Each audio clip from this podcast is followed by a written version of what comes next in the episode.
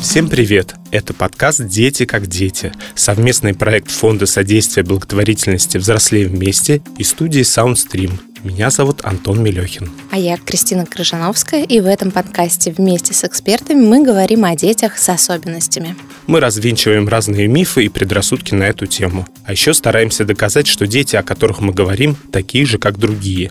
Они любят и хотят жить полноценно в нашем мире, чувствовать себя частью общества, несмотря на свои проблемы и нарушения. Очень важно, чтобы такие дети и их родители, конечно, вели нормальную социальную жизнь, не были замкнуты в своих квартирах, могли делать все все, что хотят, и получать от этого удовольствие. О том, как этого добиться, мы поговорим с Анастасией Хандажинской, директором Ассоциации семей в поддержку людей с особенностями развития краски этого мира. Анастасия, здравствуйте. Доброе утро. Я очень рада сегодня быть с вами. Здравствуйте. Немного о проекте. Краски этого мира появились в 2013 году. Сначала это было неформальное сообщество семей с необычными детьми. Потом оно превратилось в полноценную некоммерческую организацию. Сейчас под опекой ассоциации 12 семей и 13 особенных людей, и детей, и взрослых. Дети учатся в специальном классе обычной школы, ходят в театры, музеи, занимаются спортом. Несколько лет назад «Краски этого мира» организовали клуб вместе с образовательным центром Московского зоопарка.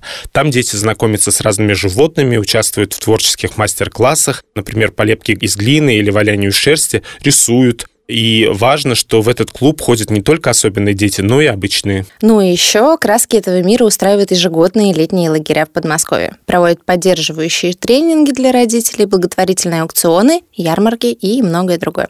В общем, ассоциация делает все, чтобы ее подопечные жили интересно и насыщенно.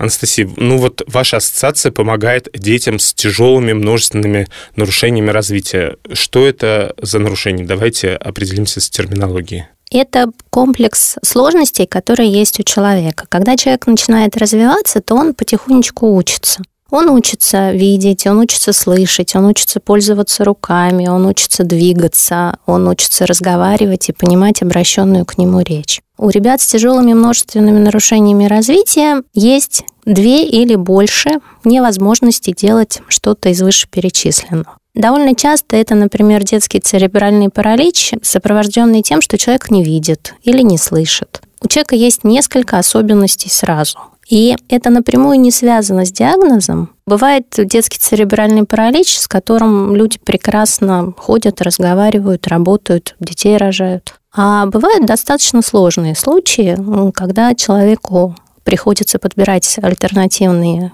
методы коммуникации, чтобы он мог общаться с окружающими, потому что он не может разговаривать. Приходится подбирать какие-то технические средства для того, чтобы он мог двигаться. То есть тяжелые множественные нарушения развития – это комбинация нескольких невозможностей делать что-то, что делают обычные люди. О каких диагнозах мы все-таки говорим? Это могут быть генетические синдромы, сопровождающиеся, например, эпилепсией.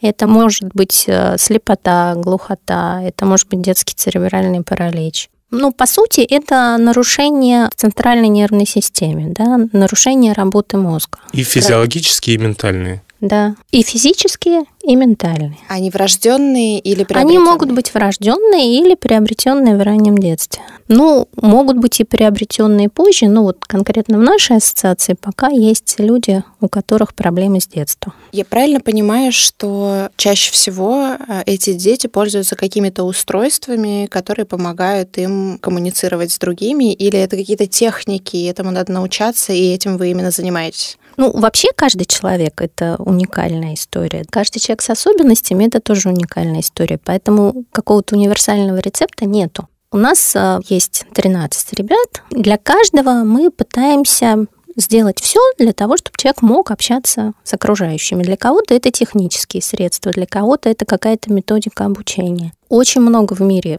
всего существует для того, чтобы дать человеку с особенностями возможность полноценно жить и полноценно общаться. А есть какие-то примеры альтернатив вот таких? Ну, альтернативная коммуникация, например, да, то есть если человек не может разговаривать голосом по разным причинам, у него, например, может быть какое-то специфическое дыхание. Все звуки мы с вами произносим на выдохе. А есть люди, которые вдыхают ртом, а выдыхают носом, например. Да? То есть такой человек разговаривать не может. Могут мышцы не работать горла mm-hmm. какие-то, да, может быть, спастика с языком. Я не врач, поэтому вот про медицинские аспекты я, наверное, ничего высокопрофессионального не скажу. Мы не работаем с причинами. Мы пытаемся скомпенсировать. Вот к нам приходит человек такой, какой он есть. С тем, что он может, и тем, что он не может. И мы пытаемся опираться на то, что он может, дать ему как можно больше новых возможностей. И если человек не может разговаривать, но при этом ему хочется общаться, а любому человеку хочется общаться, то дальше можно смотреть, что он может. Кто-то может выбирать глазами. Сейчас есть программы, которые, айтрекеры, которые позволяют общаться взглядом озвучивают то, что человек выбирает. Я сразу вспоминаю Стивена Хокинга, который да, э, у которого одним глазом... Мог... У него двигалась угу. одна мышца на щеке, и было специальное устройство, которое позволяло озвучивать его.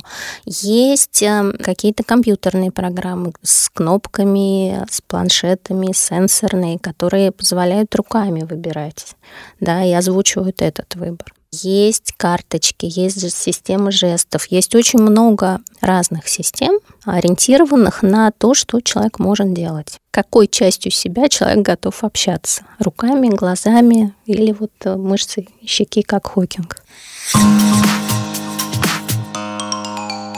Я так понимаю, что у вас проект как раз начался с того, что вы, родители, объединились и поняли, что дети дошкольного возраста скоро примкнут к школьникам, и нужно обеспечить их вот этим образованием. И как вы это сделали? Есть такое прекрасное место в Москве, называется Центр лечебной педагогики. Они очень круто оказывают раннюю помощь семье. Мы туда попали, когда ребятам было до трех лет. И, ну, понятно, что у ребят были какие-то занятия. Понятно, что сначала ребят на занятиях сопровождают мамы. Это такой очень мягкий, комфортный вход. В какой-то момент мамам говорят, ну все, ребенок идет на занятие с сопровождающим, а вы тут вот в коридорчике пока посидите. Спустя еще какое-то время мама говорит, ну что вы тут сидите в коридоре, занятие-то там долго идет, 2-3 часа, сходите на группу с психологом, пообщайтесь. И, вот. и мама так незаметно для себя оказывается на группе психологической поддержки, где, собственно, очень высоко профессиональные люди учат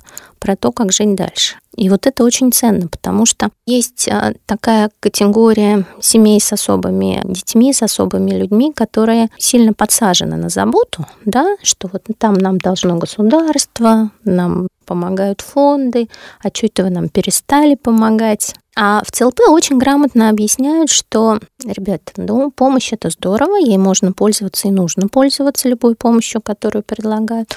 Но вообще-то вы можете сами для себя сделать то, как вы считаете нужным. И наша история началась именно с этого, поскольку у нас очень разные ребята в сообществе. Откуда они вообще появились? Вы сразу говорите «мы», то есть это была компания сразу нескольких человек, правильно? Это вот я же рассказываю, что мы были мамами группы детей, которых э, ну, достаточно случайным образом сформировали в Центре лечебной педагогики. Мы несколько мам, оказавшихся в коридоре, когда дети были на занятиях. И дальше мы поняли, что нам вообще-то вместе там интересно. Я помню свое первое ощущение, когда мы в коридоре остались. Я думаю, боже мой, какие странные тетки. Но потом вот год работы психолога с группой, с этой сформированной из а, родителей, детей, которые в разных районах Москвы. Ну, то есть так вот просто мы попали в одно время. Дети были примерно одинакового возраста. Ну, и все были сложные. К концу года работы этой группы мы уже начали думать, что ну вообще-то общего намного больше, чем кажется на первый взгляд. Скоро в школу, ребятам тогда старшим было около пяти лет, но мы понимали, что вот прям готовой школы для нас нету. И вот в этот момент возникла мысль, а не сделать ли нам класс самим. И это был момент, с которого началась история сообщества, когда мы уже прицельно начали ездить, э, набирать опыт, какие бывают классы, какие бывают школы, что вообще можно сделать для ребят с тяжелыми множественными нарушениями развития. Пока мы ездили по экскурсиям, смотрели, какие где есть школы, какие методики, мы были как раз вот в Яснево в нашем доме, сейчас это комплекс 1206, там прекрасная директор, на тот момент была Елена Леонидовна. Она нам сказала, ну, когда вас никуда больше не возьмут, приходите к нам.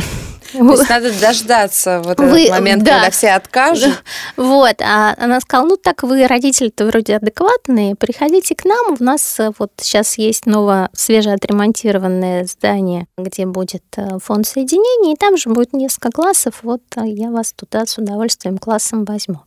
Вот, ну и когда нас не взяли туда, куда хотелось изначально, мы пошли к Елене Леонидовне и очень благодарны за сотрудничество, потому что, ну, это действительно очень важно, что есть э, государственная школа и такая поддержка. В итоге в итоге как это выглядит сейчас, как это выглядело в начале? То есть у вас есть отдельный класс с вашими ребятами, который пополняется. Я так понимаю, что с момента начала количество ребят увеличилось, количество семей к вам примкнуло другое. Это отдельный класс или там учатся еще какие-то ребята, например, здоровые, у которых нет особенностей? В нашем здании школьном учатся пять классов. Все ребята особые, ну, с разной степенью особости. Это была абсолютная авантюра, когда мы шли в первый класс, потому что мы шли в первый класс с одной беременной учительницей. Ну, школа нам сразу сказала, что вы, ребят, хорошие, и кажется, что вы знаете, что вы хотите. Мы вам готовы дать возможность для ваших ребят работать по СИПРам. Почему? По СИПРам. Это у ребят с тяжелыми множественными нарушениями развития особый образовательный маршрут. Обычные ребята в школе проходят тестирование, да, ежегодное, потом э, все вот эти контроли, ОГЭ, ЕГЭ и прочее, прочее. Ребята с тяжелыми множественными нарушениями развития никакого тестирования не проходят. У них индивидуальный образовательный маршрут. Никто не ждет, что они э, выучат высшую математику. То есть есть разные программы обучения в школе, но вот конкретно у наших ребят они учатся по своей особой индивидуальной программе. А в эту программу какие предметы входят? Ну, из общеобразовательных у нас есть окружающий мир, социальные бытовые навыки, есть предмет человек, есть русский язык, есть математические представления. То есть они тоже слегка адаптированы. Но, кроме этого, есть, естественно, музыка и физкультура, много ручной деятельности, да, то, что в обычной школе называется труд или технология. А у нас это мастерские. И ну, есть кулинария, например, прекрасная. Есть такой предмет, называется валялки. Это коммуникация в свободной игре. Но это очень важный предмет, да, в конце дня у ребят есть час, который они проводят в большом зале на полу. Там можно поиграть, пообщаться друг с другом, обсудить впечатления школьного дня длинного. Почему я бы ввела не... такой предмет. Да, почему у меня не было такого предмета? Я Ты знаешь, ладно в школе, я бы ввела сейчас в нашей студии подкаста в час валялки, чтобы немножечко разгрузиться от процесса. Класс. Очень ну, здорово. Ну вот мы вообще считаем, что нам очень повезло. То есть у нас, конечно, есть официальные все документы, есть вся программа. Мы честно пытаемся ребятам дать то, что должна давать государственная школа, но при этом у нас довольно высокая степень свободы, за которую мы очень благодарны, и довольно много возможностей пользоваться здравым смыслом. То есть у нас есть индивидуальный подход, мы можем ориентироваться на то, что ребятам интересно. Каждому человеку очень важно, чтобы у него была область успешности. Ну, то есть каждый обязательно что-то в этой жизни должен делать лучше всех. Для человека с особенностями, мне кажется, это не менее важно, чем для любого из нас. И поэтому мы очень поддерживаем их в том, что у них хотя бы чуть-чуть получается. Очень хвалим и очень э, стараемся это развивать. То, что не получается, тоже стараемся развивать. Ну вот у меня, например, сыну 12 лет, и он очень специфически пользуется руками. У него нет мелкой моторики, он есть крупные жесты. Мы массу времени потратили на то, чтобы научиться держать ложку. Ну, не получается. Но зато он невероятно рисует. Для этого не нужен вот специфический этот захват, да, он рисует пальцами. А как проходят уроки? Вы вначале сказали, что у вас было пятеро детей и одна беременная учительница. Как это выглядит сейчас? Есть преподаватель общей практики или тьютеры, или какие-то волонтеры? Как это выглядит? Сейчас все вообще волшебно выглядит, потому что у ребят есть несколько педагогов. Есть дефектолог, есть логопед, есть два прекрасных психолога, которые занимаются коммуникацией. Благодаря тому, что мы находимся в здании, в котором кроме нас есть ресурсный центр фонда соединений Яснева Поляна, есть прекрасные мастерские. То есть у нас есть возможность пользоваться всей инфраструктурой ресурсного центра. И керамика, и свечная мастерская, и столярная мастерская. И в каждой из мастерских есть волшебный, влюбленный в свое дело педагог. И это очень круто. Правильно я понимаю, что таким ребятам очень важно что-то делать с руками. Вот вы много про мастерские рассказываете, про какие-то такие физические виды деятельности. У ребят, у многих очень снижен сенсорный опыт. Обычный ребенок, когда растет, он везде бегает, все хватает, все роняет, выливает, везде залезает и получает кучу сенсорного опыта. Да? Если человек сидит в коляске и не очень пользуется руками, то у него этого сенсорного опыта просто нету. И ему очень важно этот сенсорный опыт компенсировать дать возможность повлезать, повыливать, потрогать, пощупать. И мастерские это, конечно, очень круто с точки зрения сенсорного опыта, потому что теплый воск, холодная глина, пахнущая стружка. Так, с керамикой и с столярным делом не все понятно. Что такое свечная мастерская? Свечная мастерская – это возможность работать с теплым воском, то есть лепить из теплого воска. Это возможность катать свечки из вощины. Это возможность сделать свечки путем погружения их вот в горячий воск. Это запах. Это сенсорика очень богатая. Воск руками, он э, гибкий, он пластичный. Из него можно сделать все что угодно. Никогда бы не подумала об этом. Но это здорово звучит, мне самой захотелось. Вот. Ну а кроме этого у ребят есть индивидуальное сопровождение. То есть у каждого есть помощник в школе, кому-то помогают двигаться, кому-то помогают не убежать из школы, всем помогают общаться, кому-то помогают есть, кому-то помогают сходить в туалет вовремя или переодеться. То есть задачи у всех разные, поэтому сопровождение индивидуальное. В классе сейчас 9 ребят учатся, вокруг 9 ребят, а, ну, примерно вдвое больше взрослых. При этом так как нарушения различные, нет, получается, общей схемы образования и больше индивидуального подхода к каждому. Индивидуальный подход включает сочетание для каждого свое общих и индивидуальных занятий. То есть есть общие уроки, на которые ребят приходят все вместе. Это могут быть как урок «Окружающий мир», например, где учитель что-то рассказывает, что-то дает попробовать, потом о чем-то спрашивает. Это может быть музыка, это может быть работа в мастерской совместная, это может быть общий урок физкультуры, а может быть индивидуальная музыка, а может быть индивидуальный урок физкультуры, а может быть индивидуальное занятие с логопедом. Ну, сейчас просто ребята, поскольку каждый идет своим путем, они все с разным набором интересов получились. То есть есть кто-то, кто выучил все буквы, там сейчас разбирает состав предложения, ну, то есть идет по программе, приближенной к школьной. Есть кто-то, кто учится резать себе бутерброды, мыть за собой чашку. Ну, у каждого просто свои задачи. И вот весь педагогический коллектив вместе с родителями у нас одна из фишек нашего проекта это то, что все а, участники истории равноценные. У каждого есть возможность повлиять на то, что происходит. У педагога, у психолога, у сопровождающего, у мамы, у ребенка. То есть мы вместе обсуждаем, какие поставить человеку задачи на ближайшие полгода и как лучше этих задач достичь. А вот ваш проект с московским зоопарком, это тоже про сенсорный опыт получается? Наш проект с московским зоопарком это больше про общение. Вот в школе у нас все очень круто, но там нет обычных ребят. Нам очень хочется жить в обществе, нам очень хочется, чтобы у ребят были друзья, чтобы у них были интересы.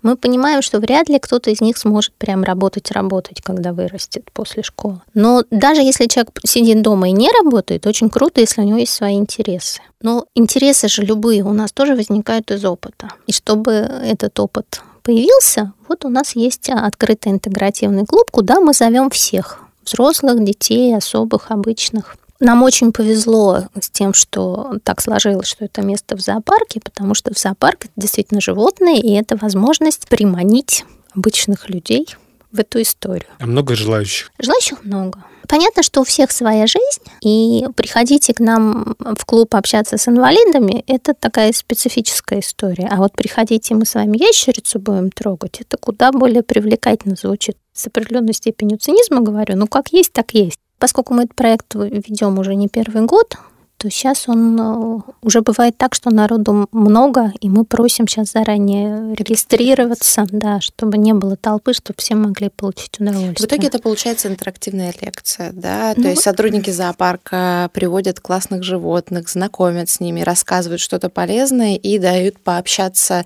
и с животным, и друг с другом. Ну, смотрите, занятие трехчасовое. Та часть, которая связана с животным, это хорошо, если полчаса из этих трех часов. Научным языком мы занимаемся доруковалянием эти три часа. Нам очень важно, чтобы всем было кайфово в этот момент. У нас есть какие-то заготовки, да, то есть есть договоренность э, с зоопарком про то, что сегодня принесут какое-то животное. Мы даже не всегда знаем, какое. Какие животные подходят вот для таких занятий с э, детьми с множественными нарушениями развития? Очень разные. Ну, там за последний месяц к нам приносили курицу, кролика, змею, черепаху, крысу, приводили собаку, ящерицы. Выяснилось, что многие ребята, например, э, змею трогать готовы, а опасаются кролика или крысу.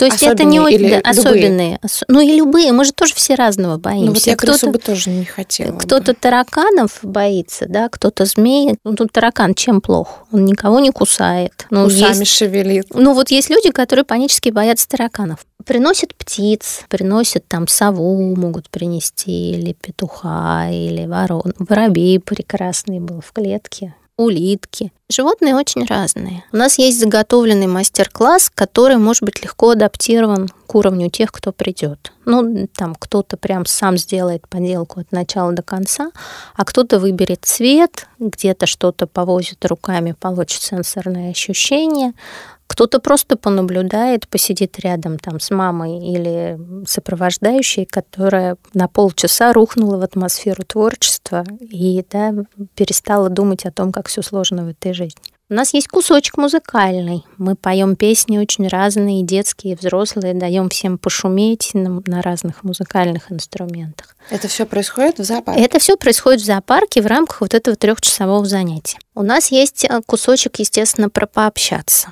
Еще есть кусочек поиграть в настольные игры. Ну, мы смотрим, кто пришел. И в зависимости от того, какие люди, да, это могут быть или подвижные игры, мы там бегаем в какой-нибудь ручеек, или наоборот за столом азартно в какую-нибудь настолку резаться вместе детям и взрослым. У нас даже есть настолки, которые мы сами там сделали в зоопарке, ходилки. То есть это не столько интерактивная лекция, сколько много кусочков разного опыта, которые дают яркие воспоминания. Еще мы там все время готовим что-нибудь вкусное. У нас сейчас есть такая история, что мы готовим салаты из случайно принесенных продуктов. То есть мы не сговариваемся. Каждому гостю, когда спрашивают, что принести, мы говорим тапочки, хорошее настроение, ну и что-нибудь, что можно добавить в салат. И у нас получается такая стихийная история, и мы обсуждаем с ребятами, а ты вот это бы добавил, да, вот это ты добавил. То есть эм, мы создаем поводы для общения. Нет ли конфликта и не замечается ли какое-то особое отношение у родителей детей обычных к детям особенным? Нет вот этой боязни их коммуникации между друг другом? Люди, которые к нам приходят, они знают, куда идут. То есть мы честно предупреждаем, что мы вас зовем на занятия открытого интегративного клуба. И у нас наши ребята с тяжелыми множественными нарушениями развития. Во-вторых, мы никого не тащим силой. То есть э, люди пришли добровольно. И это сильно снимает, конечно, напряжение.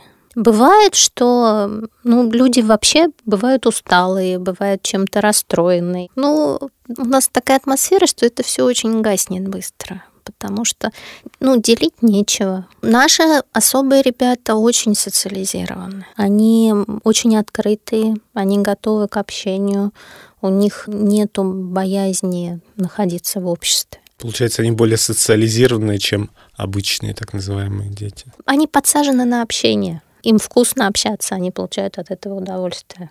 Они привыкли к тому, что жизнь штука интересная. А мы такие все присыщенные и уже, наверное, скептически Из, относимся к общению. Избалованные общением, действительно. Nормальное живое общение очень много сил дает. Даже при том, что ты сильно вкладываешься для того, чтобы все организовать и чтобы всем было хорошо, все равно выходишь наполненный. А обычным ребятам у них появляется тоже опыт общения полноценный. То есть у них уходит вот этот страх. Через там полчаса общения никто не видит в коляске, не в коляске. Перестаешь замечать, вот как я сейчас перестала замечать микрофон, также ребята перестают замечать эти девайсы, которые нужны для общения. Вот все-таки ребята с особенностями, есть какая-то проблема в понимании, чего они хотят, э, какие у них впечатления, что они чувствуют, какие у них эмоции? Как понять, что им действительно нравится, не нравится? Они активно выражают свои эмоции, свои отношения? Как это происходит? Да, они активно. Ну, как любой человек, они активно выражают свои эмоции.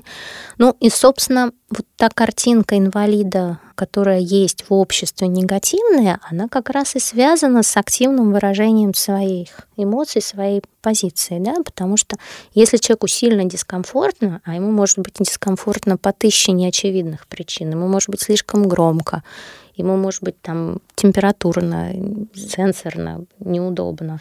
А его могли не спросить, куда он идет и зачем. Он может вообще не понимать, зачем он тут оказался и что происходит, да, то он начинает выражать активный протест, он начинает орать, он начинает как-то себя вести неадекватно, и складывается такая вот картинка человека неудобного для общества. Если человек находится в комфортной для себя ситуации, если он понимает, что происходит, то это совсем другая история. То есть это требует э, вложений силы времени для того, чтобы человек понял, привык, научился выражать свои чувства и эмоции приемлемым для окружающих способом. Но этому можно научиться. Вы этому обучаете их как-то в школе или какими-то дополнительными методами? Или это, в принципе, обязанность родителя донести до своего ребенка вот эту правильную, неагрессивную коммуникацию, выражение там своих границ? Ну, это процесс. Мы все время учимся понимать друг друга, мы все время учимся прислушиваться друг к другу.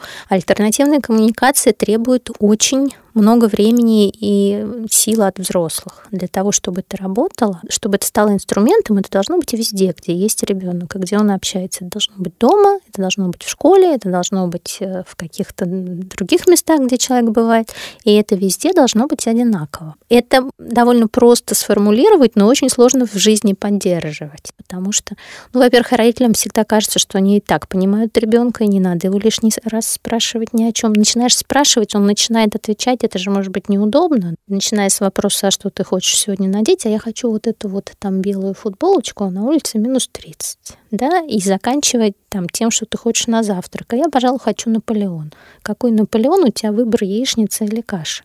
Иногда проще не спрашивать. Обычные взрослые у обычных детей тоже не часто спрашивают, что реально хочется.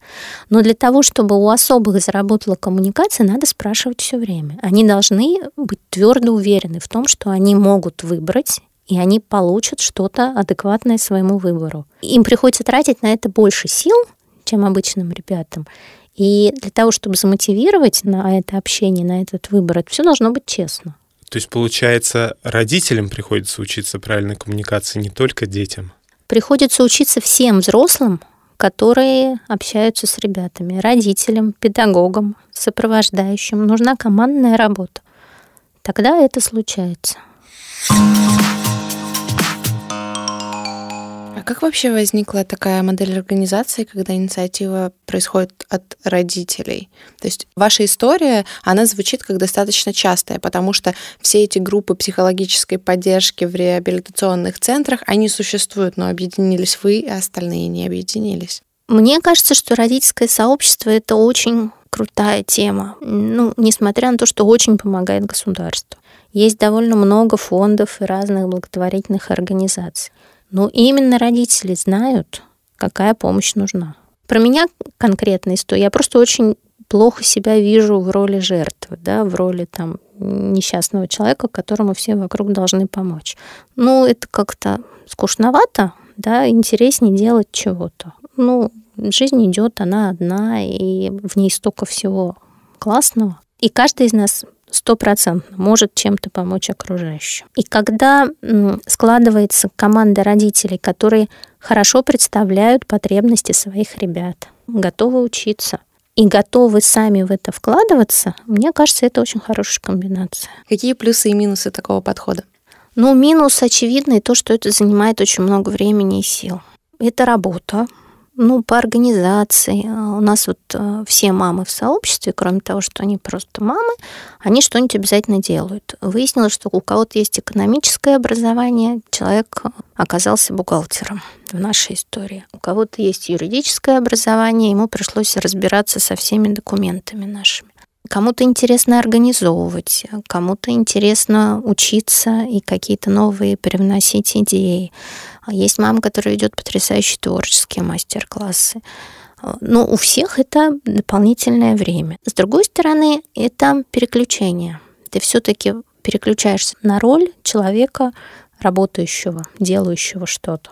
Ну, нельзя находиться в ситуации ухода за человеком с инвалидностью 24 часа в сутки, 7 дней в неделю, 365 дней в году годами. Это очень э, тяжелая история. Ну, то есть, наверное, есть люди, которые это могут делать, но это какой-то очень редкий случай, близкий к святости. Обычному человеку обязательно надо переключаться и заниматься чем-то еще. А много ли в России таких организаций? С кем-то вы дружите? Да, такие организации есть. Ну, вот, э, насколько я знаю, первая такая организация это была «Дорога в мир», которая тоже вышла из ЦЛП, тоже родительская организация, но сейчас там уже э, ребята взрослые, им уже за 40 особым людям. Я очень рада, что есть э, организация, называется «Наш путь» — это наши последователи. Я с удовольствием хожу и рассказываю о том, как у нас все круто. И вот там в ЦЛП следующая группа родителей, послушав про то, как у нас все замечательно, собралась и сделала свой класс. Вот наши ребята сейчас в пятом классе, а у следующей группы родителей ребята пошли во второй класс. Они в другой школе уже. Они в другой школе. Мне вообще кажется, что проекты такие, как наши, они не должны быть огромными. То есть вот там 5, 6, 10, ну вот даже 12 это уже многовато семей. Но их должно быть много, и они должны быть в разных районах, э, немножко разные по насыщенности, да, чтобы каждая группа родителей делала то, что ей кажется правильным и нужным, да, со своей степенью общения, со своей степенью интересов в разных областях. Мы, с одной стороны, никого активно к себе в ассоциацию не зовем, с другой стороны, когда к нам приходят люди, мы, конечно, как-то их не выгоняем. И так получается, что потихонечку все-таки люди приходят. Но мы всем рассказываем, что мы не хотим расти, потому что с этим утратится индивидуальный подход. А, и что лучше давайте мы вас всему научим, и вы сделаете свое рядышком, мы будем дружить проектами. И можете тоже в зоопарке, ну там в какой-то другой день, или найдите какое-нибудь другое клевое место, вон в планетарии рядом, мы будем к вам в гости ходить. Вообще сделайте что-нибудь сами. Вот, да. Чем отличается ваша деятельность от благотворительной и на что вы существуете? Чем вообще отличается ассоциация родительская, например, от благотворительного фонда? У нас членская организация. Ассоциация заботится об интересах своих членов, то есть семей, в которых растут ребята с ТМНР. И мы начинаем любое действие с запроса потребностей. А чего хотелось бы? Ну вот там, допустим, у нас в семье трое детей, у двоих там всякие кружки, а вот третий, что же он, как же? Ага, хотелось бы кружки. Ну, давайте, вот мы сейчас замутим кружки. Ну, или там я вот своего обычного отправляю в лагерь, а что же мне сделать со своим особым? Ну, давайте сами лагерь организуем, и мы вот таким образом уже 7 лет организовываем лагеря. Откуда берутся деньги? Ну, сначала, как водится, для небольшой родительской организации мы обобрали всех друзей и знакомых. У нас действительно, при том, что есть очень полноценное государственное финансирование в школе, но государство нам э, предлагает одного сопровождающего на класс в 9 человек. Понятно, что работу остальных 15 надо как-то оплачивать по-другому. У нас э, потрясающие люди к нам приходят. У нас очень низкие по московским ценам зарплаты, очень. То есть люди, ну, по сути, волонтерят. Но даже на очень низкие зарплаты где-то надо денег искать. Поэтому мы колдуем как можем. Значит, мы устраиваем благотворительные аукционы. Но это опять же про обобрать друзей, но в просто более цивилизованной такой вот форме. У нас есть идея, что можно что-то предложить интересное из того, что мы делаем. У каждого есть какое-то увлечение, каждый может чему-то научить. Можно продать возможность принять участие в каком-то мастер-классе, получить какой-то новый опыт. Вот. Ну, есть куча всякой сувенирной продукции, которую ребята делают в мастерских. Ну, как любая сувенирная продукция, сделанная особыми руками, она... Особая. Особая, да. То есть это не британский сервис, который поставишь на видное место в серванте и будешь ставить на стол, когда придут гости. Это очень теплые штуки, да. У нас есть а, там такой вариант керамического изделия, называется подовсешница. Это прекрасные сувениры, но это все-таки интересно достаточно узкому кругу людей, так или иначе связанных, замотивированных на поддержку особых. Собственно, мы зарегистрировали юридическое лицо именно в поиске денег.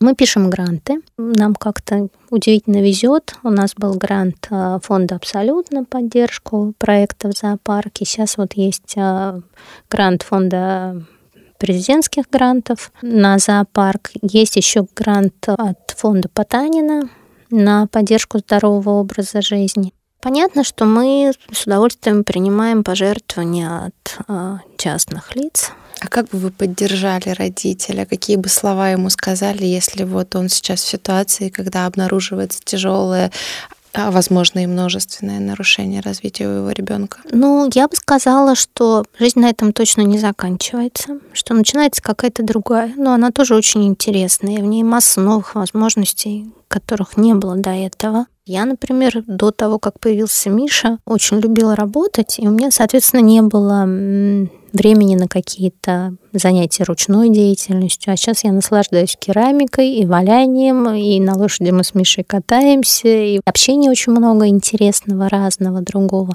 Ну, в общем, первая идея — это то, что жизнь не кончается. Вторая идея, что действительно стоит попробовать понять, чего хочется, исходя из реальности. Ну, не из того, что вот я хочу, чтобы мой ребенок завтра пошел и начал разговаривать, а скорее с точки зрения, вот если бы мой ребенок мог разговаривать, о чем я хотела бы с ним поговорить. И как это сделать с ним таким, какой он есть сейчас? Или если бы вот он там ходил, куда бы мы с ним сходили?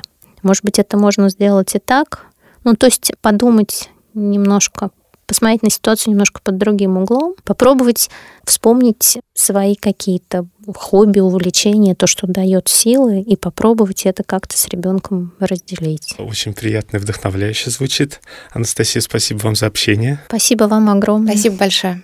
С нами была Анастасия Хандажинская, директор Ассоциации семей в поддержку людей с особенностями развития краски этого мира. И это был подкаст «Дети как дети», совместный проект Фонда содействия благотворительности «Взрослеем вместе» и студии «Саундстрим».